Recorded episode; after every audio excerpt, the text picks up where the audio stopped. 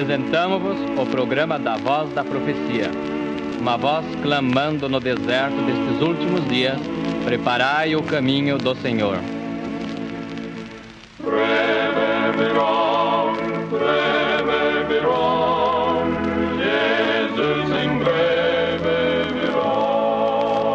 Saudações às Américas e aos ouvintes de todas as terras. Nosso quarteto, Arautos do Rei, cantará Bendita Segurança. Que segurança sou de Jesus, eu já desfruto causa da luz. Sou por Jesus,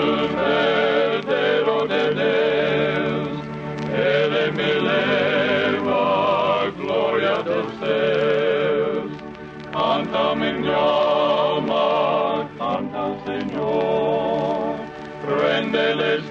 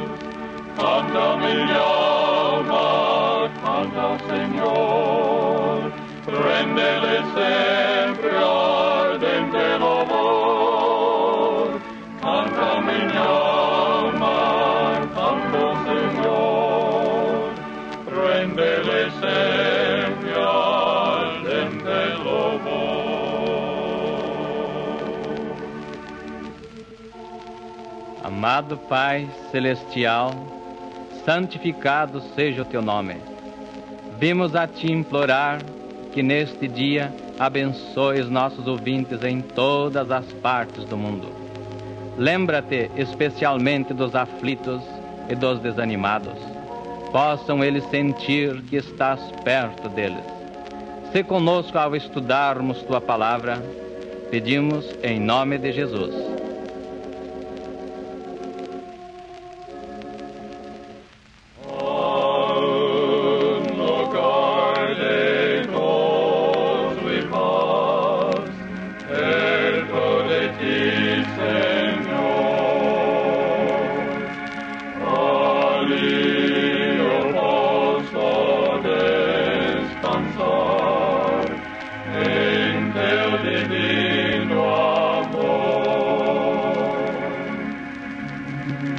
Ó Cristo, Redentor meu,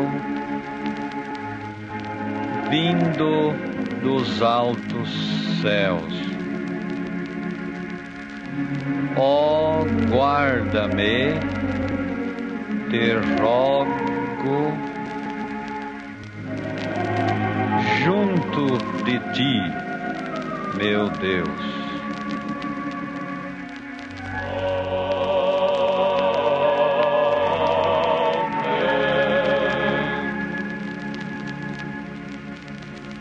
Temos hoje um importante anúncio a fazer. Apraz-nos informar a nossos ouvintes de que poderão obter uma cópia gratuita da conferência de hoje. Para isso, basta escrever a voz da profecia a cuidado desta estação. Estamos certos de que milhares desejarão uma cópia. Escreva, pois, Vossa Senhoria, imediatamente a voz da profecia, a cuidado desta emissora. E a seguir, a voz da profecia. Boa noite, amigos rádio ouvintes. O assunto que escolhemos para esta conferência intitula-se Nosso Século de Maravilhas. Deveras vivemos numa época de maravilhas. Fazemos num ano o trabalho de séculos. Rapidez é outro nome para nossos dias. Nossos tempos diferem de todos os outros de que ouvimos ou lemos. Por quase seis mil anos, a raça humana não modificou sua maneira de viver. Mas, repentinamente, há pouco mais de cem anos, as condições começaram a mudar. Uma avalanche de novas ideias penetrou a mente do homem e do sono de séculos sobreveio um tremendo despertamento. O mundo inteiro foi transformado em poucas décadas. Ocorreu não uma evolução, mas sim uma revolução. Se pudéssemos fazer retroceder o tempo, indo para a cama hoje à noite e despertando há 150 anos no passado, encontrar-nos-íamos sem dúvida num estranho mundo. Dificilmente saberíamos como viver. Imaginai tão somente nenhuma luz elétrica nas grandes cidades, nem mesmo lampiões a querosene. Iríamos para a cama tropeçando com a velha vela de sebo. O mais rico monarca sobre a terra não possuiria instalação sanitária, nem um moderno banheiro. Não se poderia contemplar a fotografia de um ente querido, nem fazer um chamado telefônico. Ninguém teria ouvido ou sequer sonhado da radiodifusão. Contemplemos uma cidade de há 150 anos. De noite, as ruas são escuras, iluminadas aqui e acolá por uns poucos e fumegantes lampiões a óleo. Não há nenhuma deslumbrante vitrina, nenhuma pressa no tráfego, nenhum bonde, nenhum automóvel, nenhuma estrada de ferro, nenhum trem subterrâneo. Há 150 anos não havia nas grandes cidades do mundo nenhum edifício com armação de aço, nenhuma câmara refrigeradora, nenhuma caixa registradora, nem máquina de escrever toda a correspondência comercial e toda a escrituração eram tediosamente feitas à mão. Os aleijados tinham de passar sem membros artificiais. Não havia óculos nem dentes postiços. Pensai nisto, donas de casa. Não havia alimento preparado ou enfrascado. Não havia leite pasteurizado. E pior ainda para as senhoras, não havia ferros elétricos, nem máquinas para lavar e torcer, nenhum ondulador elétrico, nem ondulação permanente. Não havia artigos de borracha, nem de celuloide. Sim, que estranho mundo. Nas oficinas dos jornais não haveria nenhum linótipo ou monótipo. O cirurgião não disporia de éter ou clorofórmio. E as condições na maioria dos hospitais daqueles dias não seriam nada menos que um pesadelo, a despeito dos esforços de homens de bom coração. Contudo, Alguns de nossos avós criam que o progresso humano havia atingido seu limite. Olhando os velhos arquivos dos Estados Unidos recentemente, alguém achou uma carta escrita em 1833. Foi escrita por um antigo empregado do Departamento de Patentes, que por ela solicitava sua demissão, porque, dizia ele, tudo que era inventável já fora inventado. Aquela repartição seria brevemente extinta e não haveria nenhuma necessidade dos seus serviços. Ele, pois, decidira retirar-se antes que tal acontecesse. O autor daquela carta provavelmente nunca viu um comboio ferroviário. Ele nunca serviu-se de um elevador. Motores a gasolina e aeroplanos não eram nem sequer a matéria dos sonhos. O autor da carta lia a luz de candeeiro. Jamais vira luz a gás, muito menos luz elétrica. Nunca ouviu o ruído do telégrafo e o telefone lhe pareceria uma viagem à lua. O cinema lhe faria lembrar a magia negra e a ideia de que se poderia inventar uma máquina com a qual o homem voaria por cima das nuvens como um pássaro ter-lhe parecido totalmente absurda.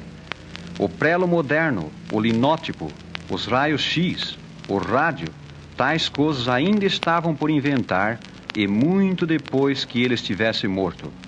Ele não poderia imaginar o automóvel, não poderia sonhar de que se faria um canhão capaz de lançar granadas a mais de 110 quilômetros. Agora mesmo as invenções se sucedem tão rapidamente que já não nos maravilhamos ao aparecer mais uma. A televisão já se anunciou à porta. Já se aperfeiçoaram máquinas que podem tornar uma pessoa invisível que significam estas coisas? Ao chamar a atenção para as maravilhas de nossa época, não é o nosso propósito meramente despertar admiração, mas sim mostrar a significação destas coisas à luz da palavra profética. Qual a razão de essas máquinas que nos poupam o trabalho bem como destas maravilhas de comunicação e transporte, terem vindo justamente em nosso tempo? Por que foram elas todas deixadas para este último século? Aqui se contém uma lição para todo mundo. Elas são um sinal da parte do próprio Deus Altíssimo. Todas essas invenções ocorreram exatamente desta maneira e neste tempo, como cumprimento da antiga profecia das Santas Escrituras. E elas vieram a ser a fim de que Deus as empregue na execução do seu propósito na terra. Lemos a aludida profecia em Daniel 12, versículo 4. Tu, porém, Daniel, encerra as palavras e sela o livro até o tempo do fim. Muitos correrão de uma para outra parte e a ciência se multiplicará. O profeta Daniel é aqui instruído a selar o seu livro até um tempo futuro, chamado o tempo do fim. Nesse tempo do fim, seu livro, bem como todas as grandes profecias das Sagradas Escrituras, seriam feitos conhecidos e largamente disseminados sobre a terra. Para este fim, a ciência se multiplicaria e muitos correriam de uma para outra parte. Não é este um quadro fiel nos nossos dias? O mundo inteiro está numa corrida. Ponderai de novo as palavras do profeta. No tempo do fim, muitos correrão de uma para outra parte e a ciência se multiplicará. Pensai no aumento de rapidez nos meios de transporte nesta última geração. Comparai a antiga diligência com o trem moderno. Em 1817, um membro da legislatura de Nova York passou a ser considerado digno de uma camisa de força por expressar a crença de que os veículos a vapor seriam empregados com êxito. Um pouco mais tarde, em Lancaster, nos Estados Unidos da América do Norte, negou-se aos jovens da comunidade o uso do prédio escolar para a discussão do assunto de estradas de ferro, alegando a junta responsável as seguintes razões. A escola está às vossas ordens para discutir qualquer questão razoável, mas coisas tais como estradas de ferro e telégrafos são impossibilidades de positiva infidelidade. Se Deus tivesse planejado que suas criaturas racionais viajassem a vapor a assustadora velocidade de 24 quilômetros horários, ele o teria claramente predito por seus santos profetas. Isto é um ardil de Satanás para levar ao inferno almas imortais.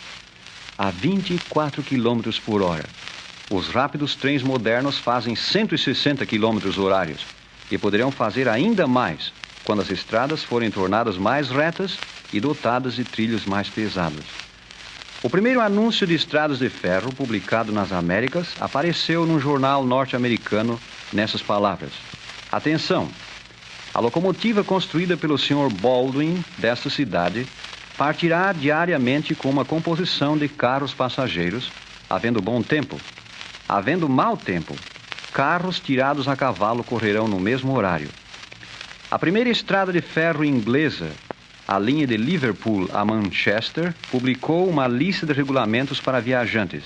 Dela se lê: primeiro, toda pessoa que deseje viajar de Liverpool a Manchester ou vice-versa, ou em qualquer trecho da linha, deve, com 24 horas de antecedência, fazer uma petição ao agente local da estrada, mencionando nome, endereço, lugar de nascimento, idade, ocupação e a razão por que deseja viajar. Segundo, o agente, uma vez certo de que o peticionário deseja viajar por motivo justo e legal, emitir-lhe-á um bilhete, devendo o peticionário viajar no trem indicado no mesmo. Terceiro, os trens partirão da estação o mais perto possível do horário, mas a companhia não garante que eles atinjam seu destino. Quarto, os trens que não chegarem ao destino antes do escurecer pararão e passarão a noite numa das estações, devendo os passageiros providenciar hospedagem à sua custa. Quinto, a bagagem será transportada em cima dos carros e, caso venha a molhar-se, a companhia não se responsabiliza por prejuízos consequentes.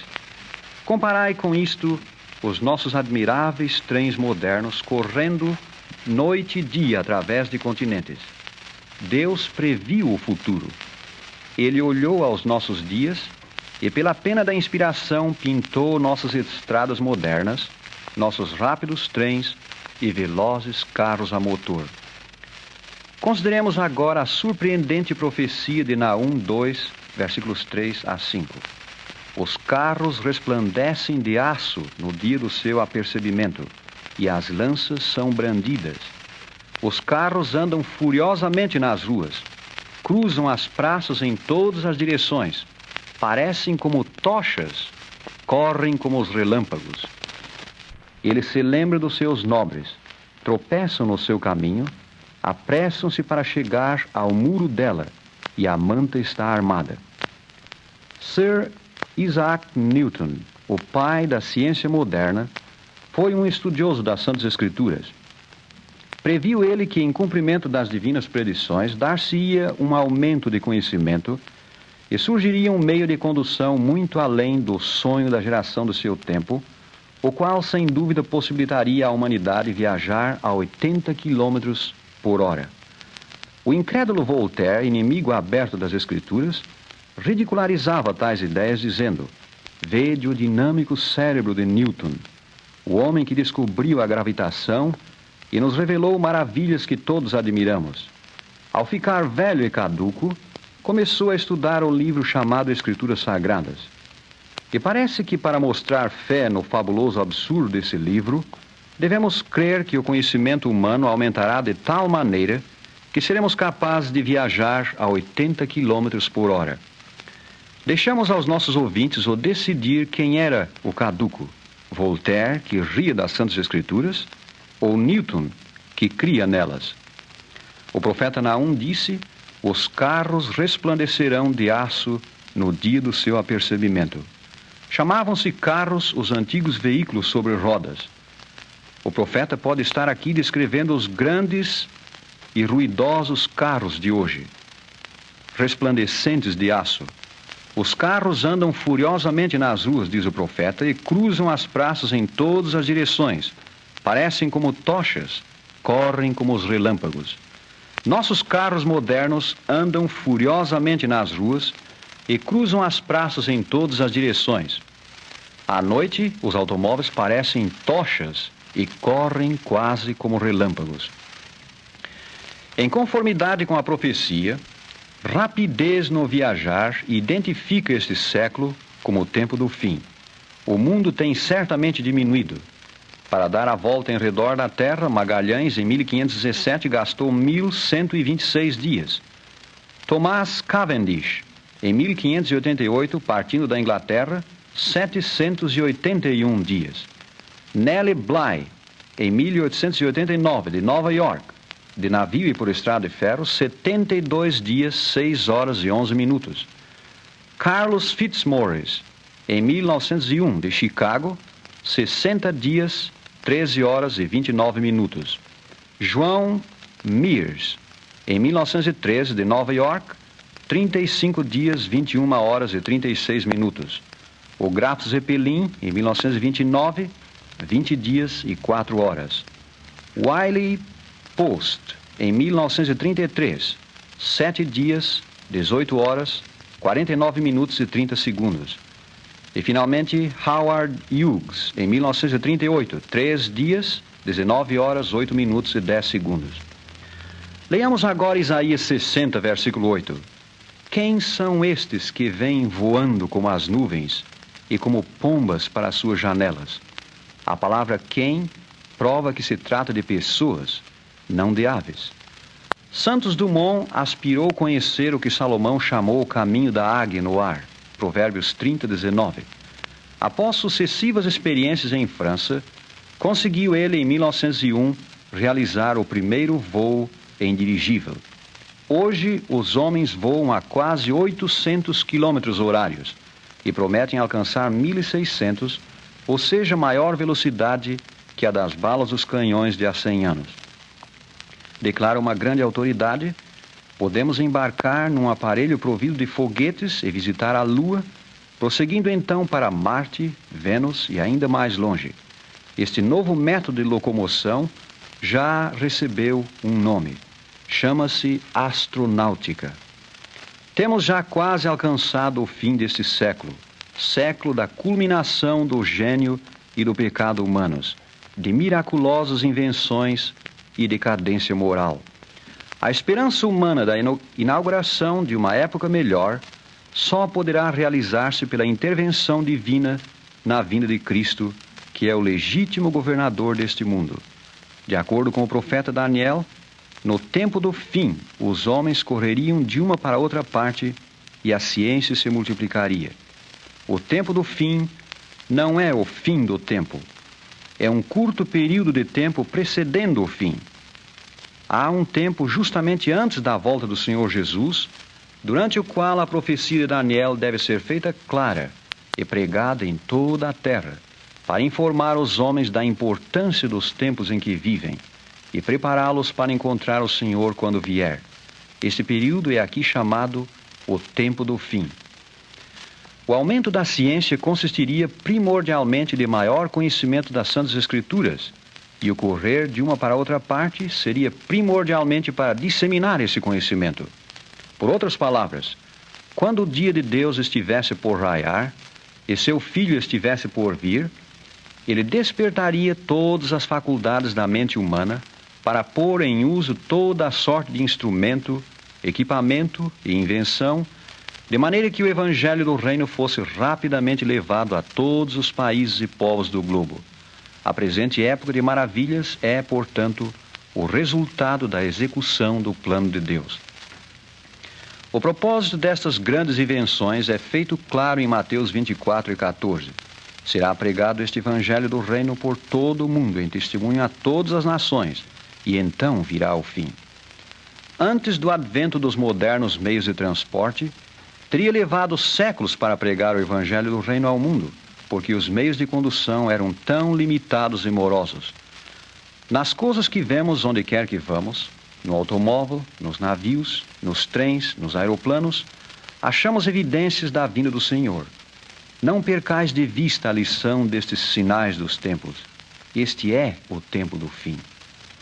Há 150 anos a palavra de Deus era pouco conhecida suas profecias estavam seladas com o selo dos séculos. Era necessária a imprensa para pô-las na língua do povo. Fácil e rápida distribuição era requerida para pô-las nas mãos do povo. Escolas e educação eram necessárias para pô-la na mente e compreensão do povo. Uma especial mensagem divina era necessária para que esse evangelho do reino, incluindo os sinais dos tempos e a volta de Jesus, fosse trazido à atenção do povo. E um grande movimento missionário promovido pelo Espírito de Deus e do mesmo revestido era necessário para pô-la no coração do povo. Tudo isto tem sido testemunhado nos últimos 150 anos. As Escrituras Sagradas acham-se impressas, no todo ou em parte, em mais de mil línguas e dialetos, e aproximadamente um bilhão de exemplares têm sido distribuídos por toda a terra. Escolas, colégios e universidades encontram-se por toda a parte. Os meios de transporte alcançam quase todas as partes do mundo e sua rapidez é constantemente aumentada. Aumenta igualmente a eficiência de excelentes serviços postais, jornalísticos, telegráficos, telefônicos e radiofônicos. O tempo apontado por Daniel é o tempo em que vivemos. Esta profecia está cumprida. A ciência tem se multiplicado as evidências acham-se por toda a parte. Este é um dos grandes sinais da volta do Senhor Jesus. Este é o tempo do fim.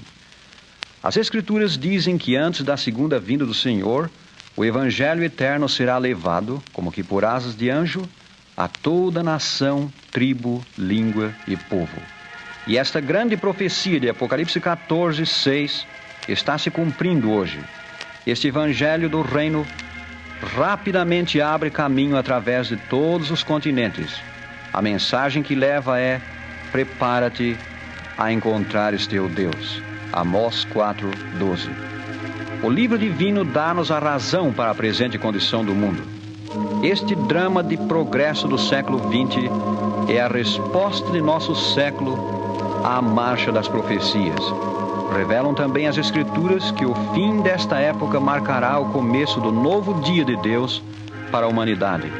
Então, a transformada civilização será uma utopia aperfeiçoada num mundo sem fim, o lar paradisíaco dos remidos de Deus. E nós, caro amigo, devemos estar lá.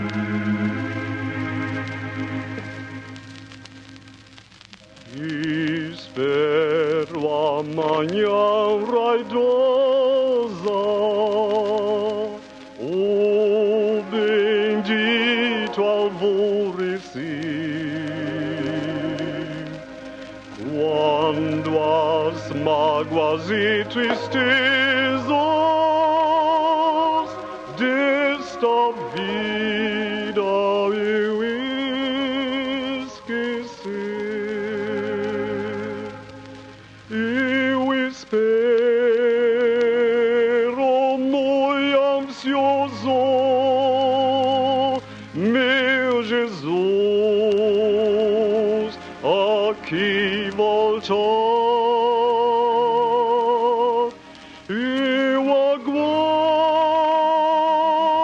aguardo as boas-vindas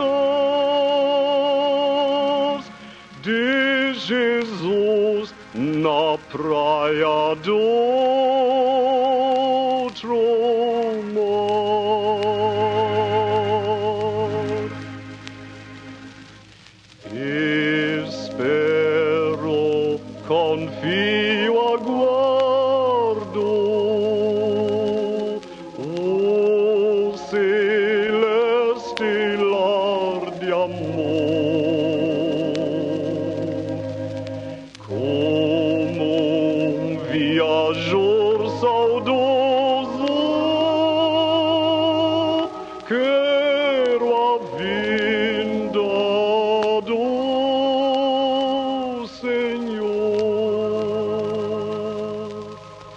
Eu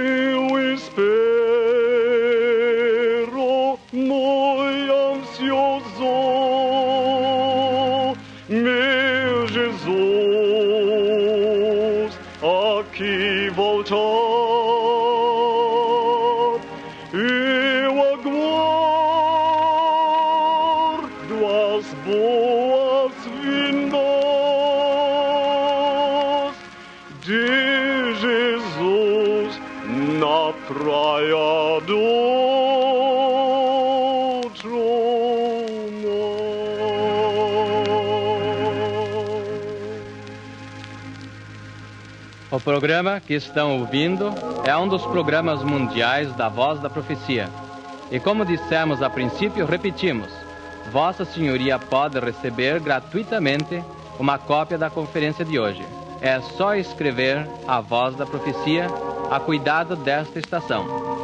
É-nos sempre agradável ouvir de nossos rádio ouvintes.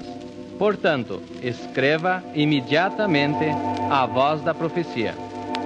Ouvi-nos outra vez na próxima semana, à mesma hora e desta mesma estação. No entretempo, lembrai-vos de nós em vossas orações, e nos lembraremos de vós nas nossas.